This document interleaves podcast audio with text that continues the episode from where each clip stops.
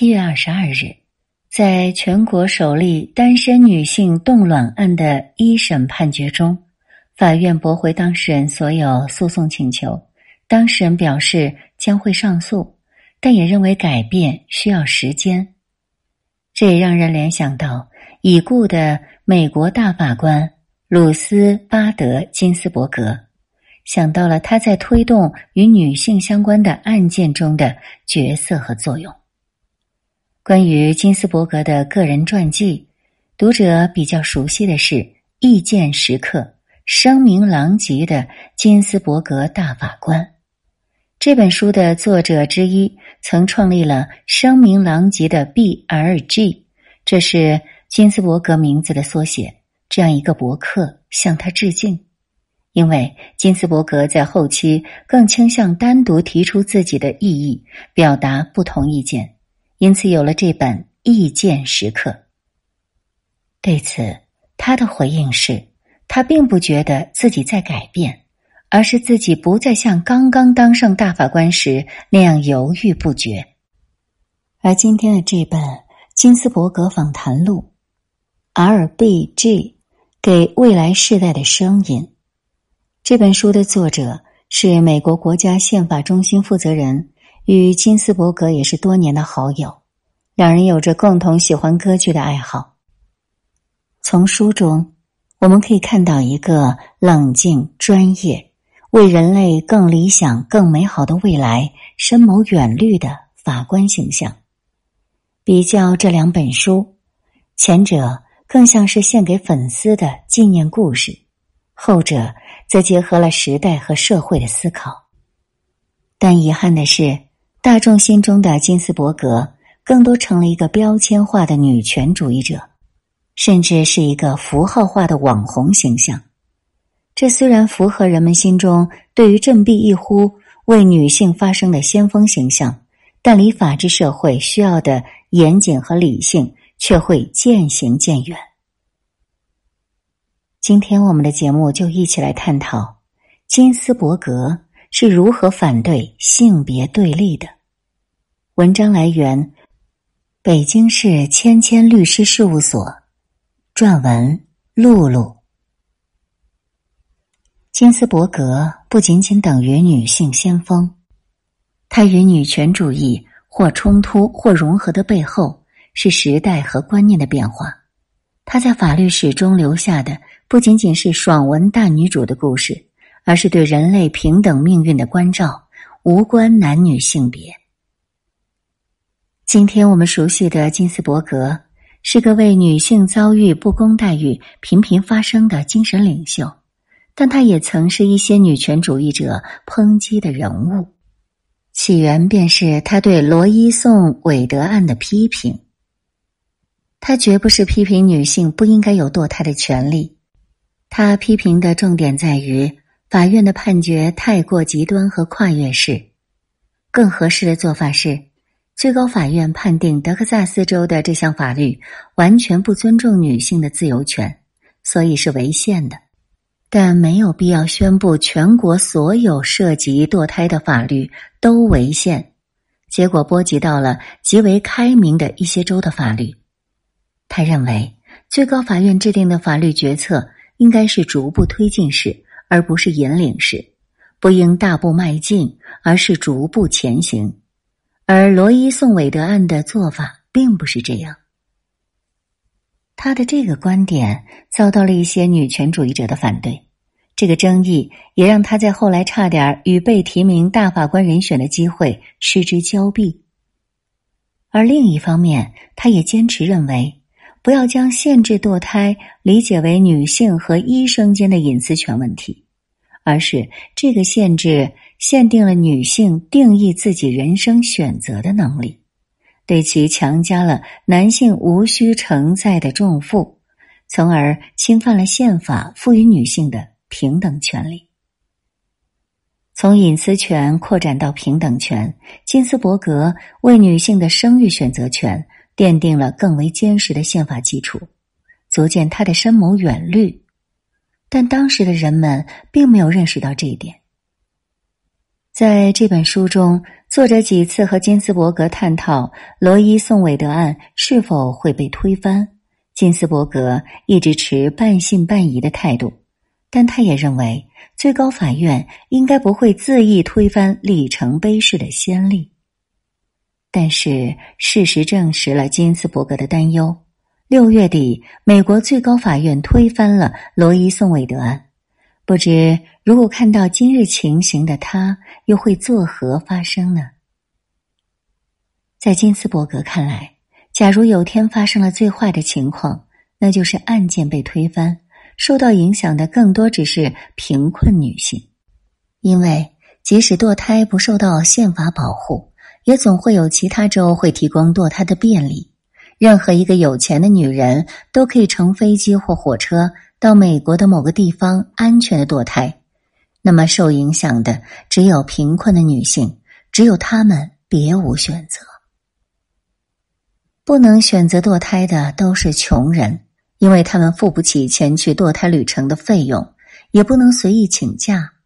弱势群体都是最无声的人，这也是金斯伯格反复强调和遗憾的地方。对女性施以。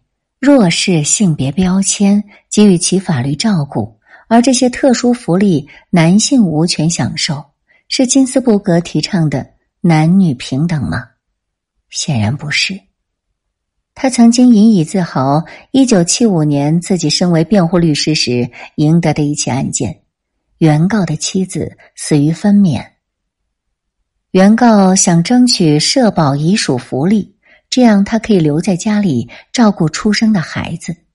可是，这项福利只适用于遗孀，不适用于官夫。虽然他的妻子在生前缴纳的社保税和男性一样多，但身为男性的家属却得不到这个福利。这个法律貌似是在歧视男性，但金斯伯格却指出，这种歧视实质是一把双刃剑。它基于男性要养家糊口。和女性需要被照顾的刻板印象，我们要抨击的是这样的观念：男人不用照看孩子，女人也当不了真正的工薪阶层。那时的他就已经敏锐的看到，要实现真正的平等，男性也必须从旧有的两性规则当中解放出来。那些旨在保护弱势性别的法律，包含着传统的歧视。但在二十世纪八十年代，金斯伯格这个超前的愿景却受到了女权主义的猛烈抨击。他们认为，对男女实行相同的标准，会把女性仅有的少数几样福利扩展到男性，让男性获利。尽管金斯伯格受到了这些不被理解攻击的伤害，可他还是仍然坚信着。真正的平等需要男女两性一起努力，根除家庭和工作场所中的无意识偏见。他说道：“我对儿孙辈的愿望就是，男人和女人联合起来，打造新型的共享的事业和育儿模式，并力争创造一个能够促进这些模式的社会。”对于这一平等愿景的实践。他也在身体力行，比如在养育孩子中，对于爸爸这个角色的责任和定位。在孩子年幼的时候，每次孩子在学校里有了什么麻烦，学校都会叫金斯伯格过去。他就说：“这孩子是有两个家长，也应该让孩子的爸爸去一下。”孩子的爸爸叫马蒂。据他说，在提出这个建议之后。学校每学期就会只叫他去一次了。金斯伯格坚信，只有当男人在育儿方面承担起和女人同等的责任时，他们才能真正实现平等。因为不同于生育是由女性独有的身体特征决定的，养育孩子并不涉及这个特殊性，因此它是两个人共同的责任和义务。说到这里，要感慨一下金斯伯格和丈夫马蒂的生活。他们一起幸福生活了五十多年。二零一零年六月，马蒂因病去世。在去世前几天，他给金斯伯格写下了这样的话：“我亲爱的露丝，你是我一生中唯一爱过的人。从相遇的那天起，我就一直欣赏和爱慕着你。看着你走上法律界的顶峰，我高兴坏了。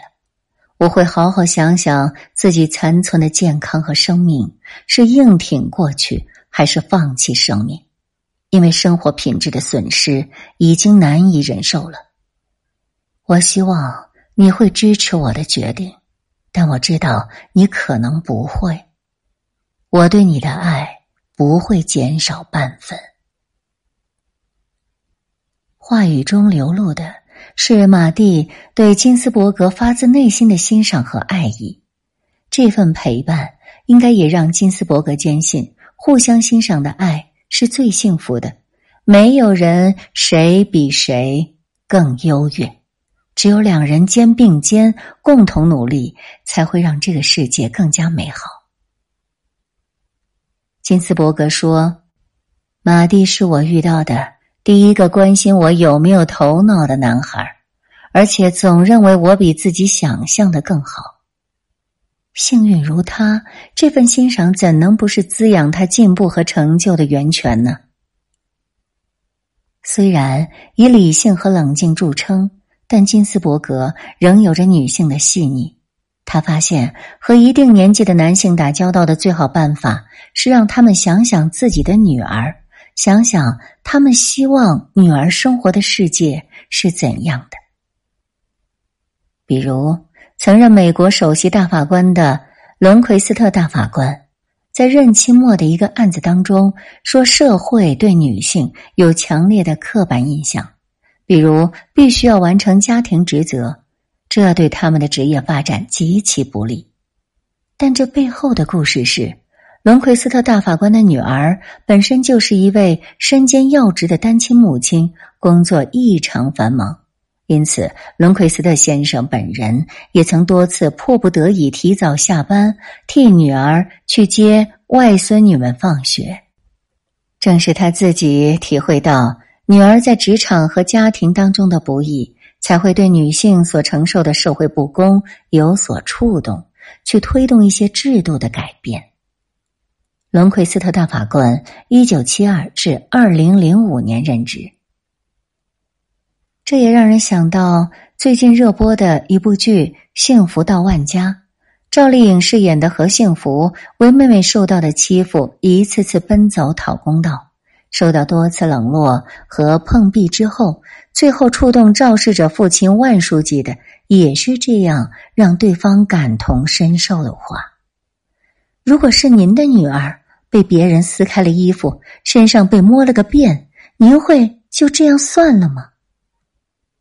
这话才让万书记开始正视这件事给幸福的妹妹带来的伤害，继而同意道歉。但在现实中，旧观念的被推翻，新理念的被接纳，甚至成为政策，都需要社会足够的耐心，也需要时间的检验。这还需要漫长的路要走。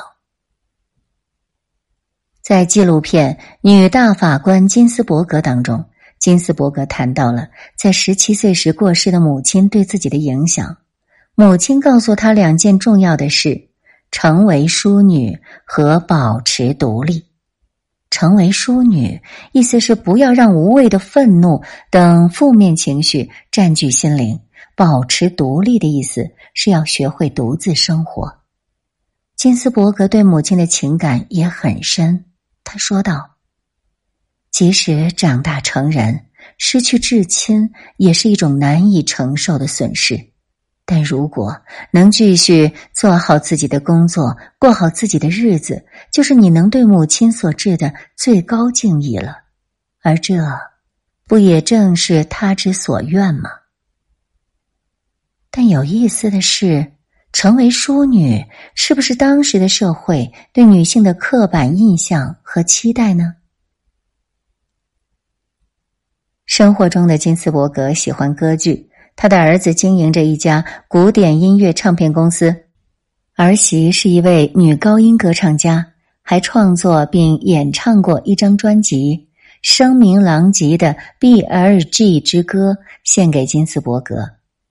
金斯伯格觉得歌剧会让自己跳脱出自我，让他暂时放下案情，沉浸在音乐中。金斯伯格所抨击的，永远是在人类社会中存在的歧视的角落，包括性别歧视、种族歧视，而并非仅仅只针对女性。舆论突出了他对女性主义的贡献，是因为女性在现代社会中遭受的不公最多。让他发声最多，但真实的金斯伯格不仅仅是一个持意见者的领袖，他的出发点更多在于人与人的平等。他对社会和人类有着更深远的理解和期盼，他的真知灼见在未来依旧会熠熠闪光。但是在这个快速变化、人们注意力不断被分散的时代。我们更多仅仅是记住了几句口号，或者是符号化的标签，忽略了隐藏在这些背后的智慧和思考。这也是我们所遗憾的。本文转载自他书单，一个女性读书圈，聚焦女性成长，讲述女性故事。作者露露，他书单主理人之一。热爱阅读的资深出版编辑。